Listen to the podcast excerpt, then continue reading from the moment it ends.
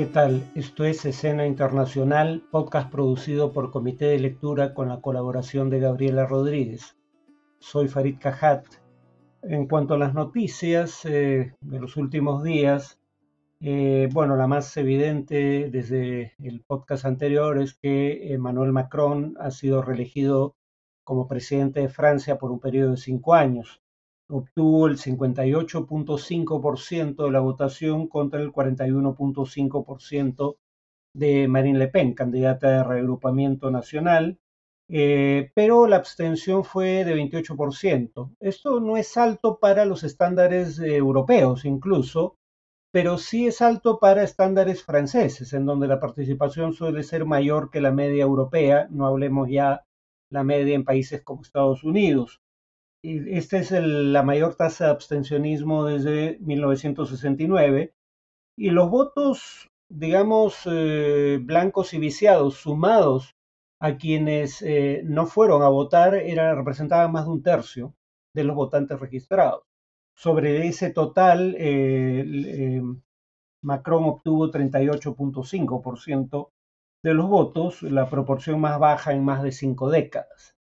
Los electores que votaron por el candidato que ocupó el tercer lugar, eh, Jean-Luc Mélenchon, de izquierda radical, autodefinido como tal, fueron los más proclives a abstenerse en segunda vuelta, lo cual probablemente haya sido una buena noticia para Macron porque eh, en la elección pasada, 2017, una proporción significativa de ellos votó por la candidata de la derecha radical contra lo que algunos pudieran eh, creer. Ya habíamos hablado de esto en un podcast anterior.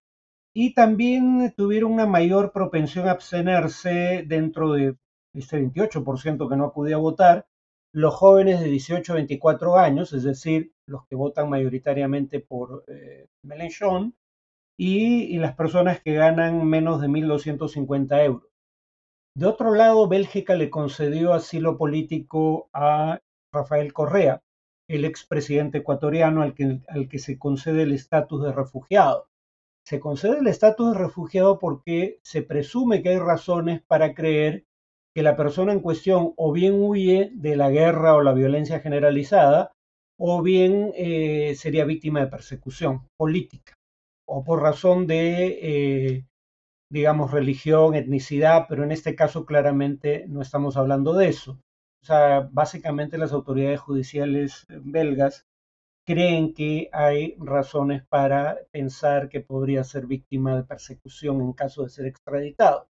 Él vive en Bélgica desde que dejó el gobierno en 2017 con su esposa que tiene esa nacionalidad y solo había regresado a Ecuador en una ocasión para el referendo convocado por su sucesor, inicialmente su vicepresidente y aliado y luego su enemigo político, Lenín Moreno, eh, referendo en el que Moreno pretendía, con éxito finalmente, eh, prohibir la reelección indefinida. Correa tiene varios procesos judiciales en su contra en el Ecuador y en uno de los casos ya hay una condena por ocho años de prisión y 25 años de inhabilitación política por cohecho agravado. Presumo que esto implica que eh, no se podrá tramitar el resto de pedidos de extradición y de hecho Interpol eh, no ha emitido una alerta roja contra Correa, lo cual sería el paso previo a que pueda ser detenido ahí donde se encuentre. Y por último, ha habido una intervención del jefe del ejército colombiano en la campaña electoral en ese país. Recordemos que estamos a pocos días de celebrarse elecciones presidenciales en Colombia.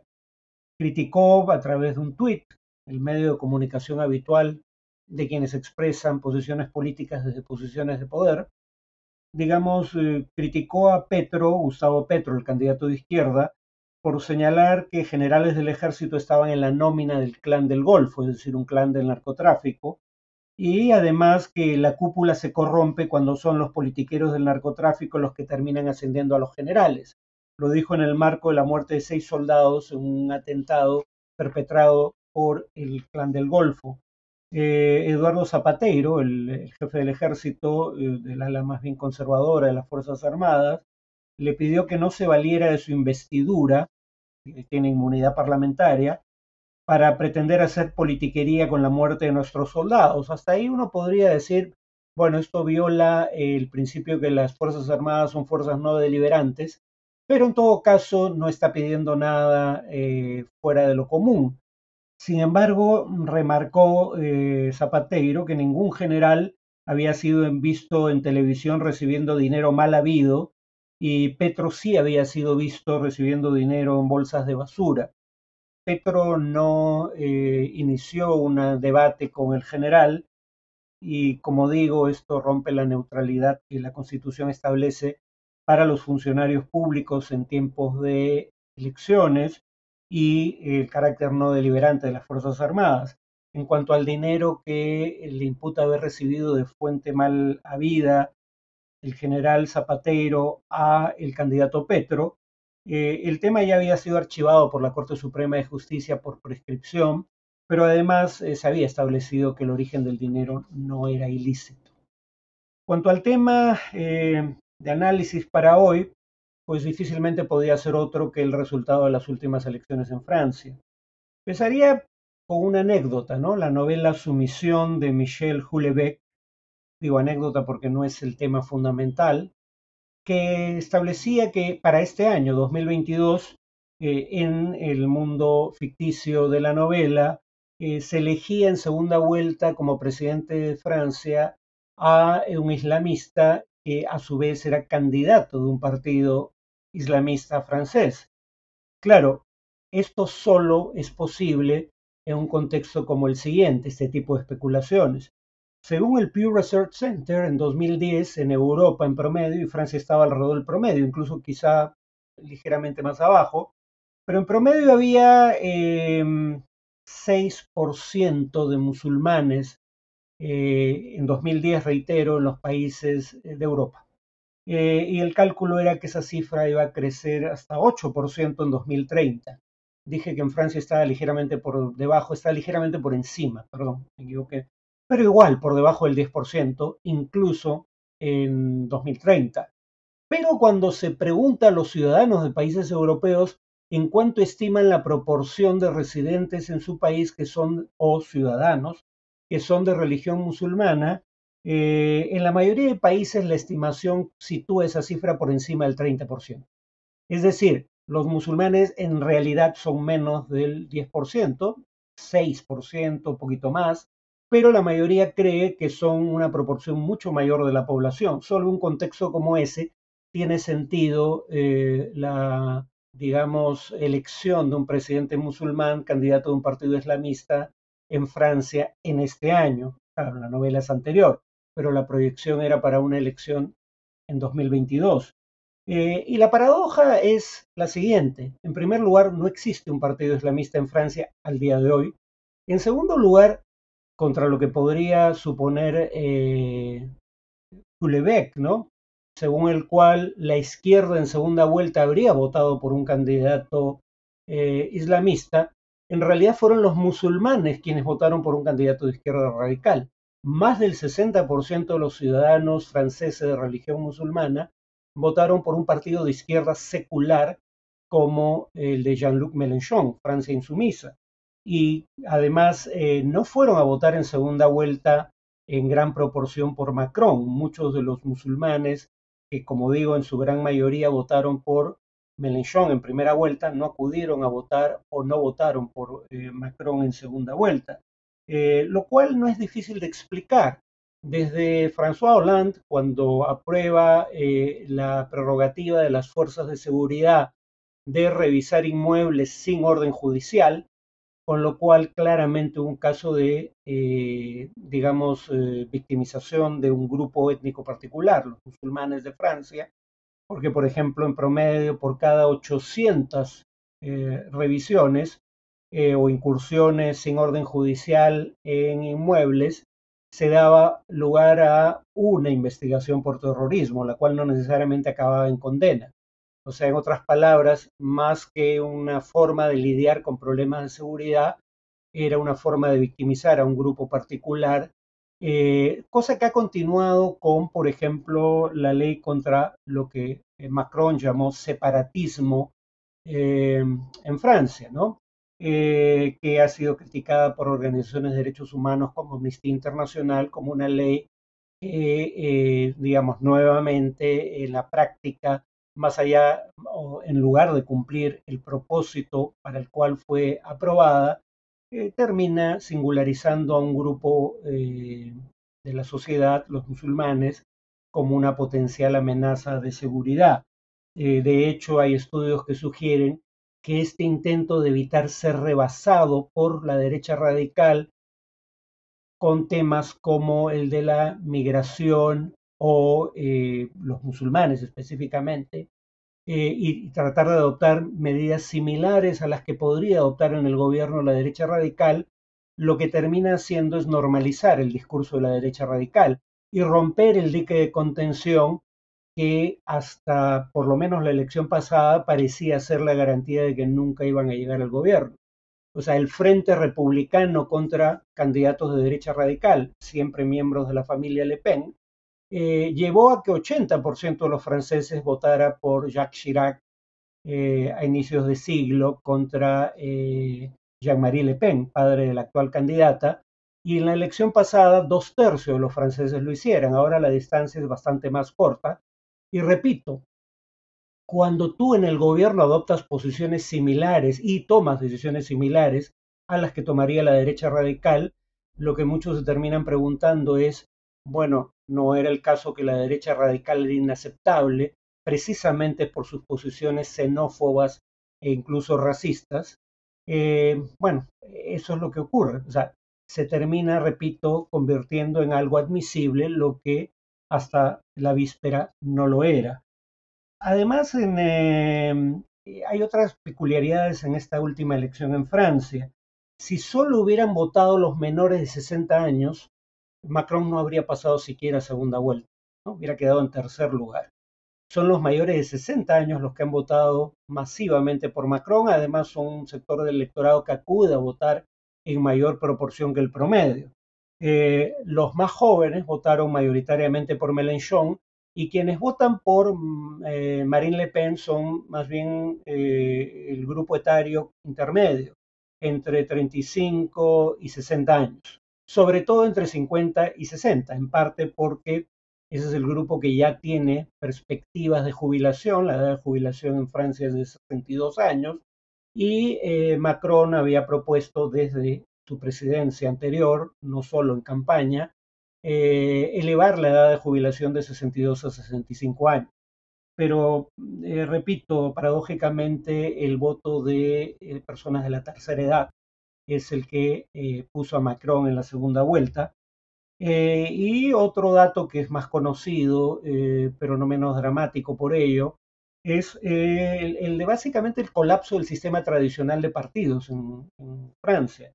Eh, los republicanos, eh, y bueno, es el nuevo nombre del golismo, o del viejo golismo, y los socialistas, que habían gobernado el país durante los últimos 50, 60 años, básicamente casi toda la Quinta República, eh, ni siquiera pasaron la valla eh, que, es, es menester eh, superar para que se les reembolsen los gastos de campaña, el 5%. La candidata republicana sacó 4.78%, la candidata socialista 1.75%. Ahora, uno diría, bueno, pero eso ha sido reemplazado por el surgimiento de un nuevo partido moderado, la República en Marcha de Macron. Bueno, la pregunta es en qué medida es el partido de Macron y en qué medida podrá superar a Macron eh, cuando éste deje la presidencia, dado que ya no podría ir a una nueva reelección. O sea, la pregunta eh, sigue en el aire. ¿La República en Marcha es un partido digno de ese nombre o simplemente terminará siendo una plataforma electoral para Macron que empiece a menguar en su respaldo electoral cuando éste ya no sea candidato? Dicho sea de paso, Macron en este momento tiene mayoría parlamentaria, pero eso podría cambiar en junio, cuando eh, se elige eh, el Congreso. Eh, y teniendo en consideración que a diferencia de 2017, en donde tenía un mensaje positivo que cautivó un sector del electorado, claramente las encuestas muestran que quienes no votaron por Macron en primera vuelta, pero sí lo hicieron en segunda vuelta, lo hacían fundamentalmente para evitar el triunfo de la derecha radical, no en favor de Macron. Macron ha expresado que entiende esto y que lo va a tomar en consideración de ahora en adelante. Ahora, incluso si no tuviera mayoría en el Congreso, sigue siendo cierto que para políticas de defensa y política exterior, el presidente tiene un cierto margen de maniobra sin necesidad de apoyo en el Congreso. Entonces, temas como su apoyo a la OTAN, que a su vez está respaldando decididamente a Ucrania en su guerra con Rusia, tema que hubiera estado en la picota de haber ganado Le Pen, es un tema que queda resuelto con Macron, que continuará las políticas que había llevado a cabo hasta ahora. Dicho sea de paso, hay aspectos de la constitución francesa que hubieran podido ser preocupantes en la eventualidad de que ganara Le Pen. Por ejemplo, el artículo 16 de la Constitución le permite al presidente asumir poderes extraordinarios en circunstancias críticas. Eh, y claro, establece salvaguardas para que no se abuse de esta prerrogativa, como consultar con los jefes de los otros poderes del Estado, pero la norma dice consultar, no eh, establece que su aprobación de la medida sea condición necesaria para que ésta se adopte. Em, en todo caso, lo que habría que decir, incluso si Macron obtuviera la mayoría en el Parlamento, eh, lo que habría que decir es que el mayor contrapeso hasta ahora a las medidas tomadas por Macron no ha venido del Congreso, obviamente, donde tenía mayoría, sino desde la calle, desde los sindicatos, las federaciones sindicales que se movilizan contra, por ejemplo, el intento, como ya mencioné, de elevar la edad de jubilación de 62 a 65 años, hasta las movilizaciones de los chalecos amarillos que en 2018 obligaron a Macron a suspender el impuesto a los combustibles que había suscitado, por lo menos en su origen, esas movilizaciones y congelar las tarifas de luz y gas durante el invierno de ese año. Además, y esto probablemente ayude a explicar por qué eh, Macron eh, tiene problemas eh, electoralmente hablando entre los estratos de menores ingresos de la población, probablemente tenga que ver con el hecho de que mientras proponía un impuesto indirecto como el de los combustibles que pagan todos los ciudadanos e incluso residentes extranjeros, mm, redujo, eliminó un impuesto de solidaridad a las fortunas, eh, lo cambió por un impuesto en 2018 a la fortuna inmobiliaria, pero en la práctica lo que esto implicó fue una reducción dramática de los impuestos a la riqueza. Entonces, eh, en general la política eh, tributaria de Macron era vista como una política regresiva en cuanto a sus efectos sobre la distribución del ingreso. Pero en todo caso, con o sin mayoría en el Congreso, eh, Macron seguirá siendo presidente de Francia. Hay quienes dicen la derecha radical no ha hecho sino ganar posiciones desde la primera vez que compitió en una segunda vuelta el año 2002 eh, yo, sin embargo, diría lo siguiente, eh, para no terminar con una nota sombría, habría que recordar, y esto lo vamos a ver en el podcast del día jueves, sobre la caída en la aprobación del presidente Gabriel Boric en Chile, habría que recordar que han habido circunstancias extraordinarias, absolutamente inusuales en décadas recientes o en años recientes eh, en el mundo, ¿no?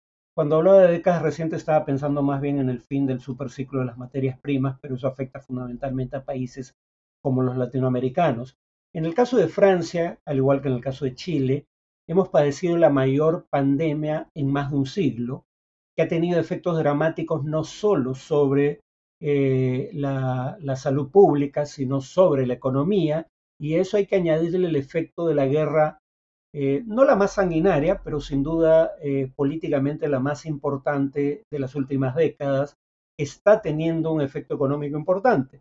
Ya había una inflación producto en parte o fundamentalmente de los problemas, el corte de las cadenas de suministros asociada a la pandemia. A eso hay que añadirle el efecto sobre la propia inflación de la guerra en, Ucrania, tema que hemos abordado en otros en otras emisiones de este podcast. Eh, y entonces, un conjunto de circunstancias que ha hecho que la inflación vuelva a ser un problema de primer orden, como no lo había sido para efectos prácticos probablemente desde inicios de los 80 en el mundo desarrollado y en buena parte del mundo en general. Entonces, digamos, es un problema que en esa dimensión no se observaba hacía aproximadamente 40 años. Entonces, digamos, eh, el, terreno ganado por la derecha radical desde la última elección podría deberse a estas circunstancias extraordinarias, cuando menos en parte, y si ese es el caso, no sería un efecto perdurable en el tiempo. Bueno, eso es todo por hoy. Nos vemos en el podcast del día jueves.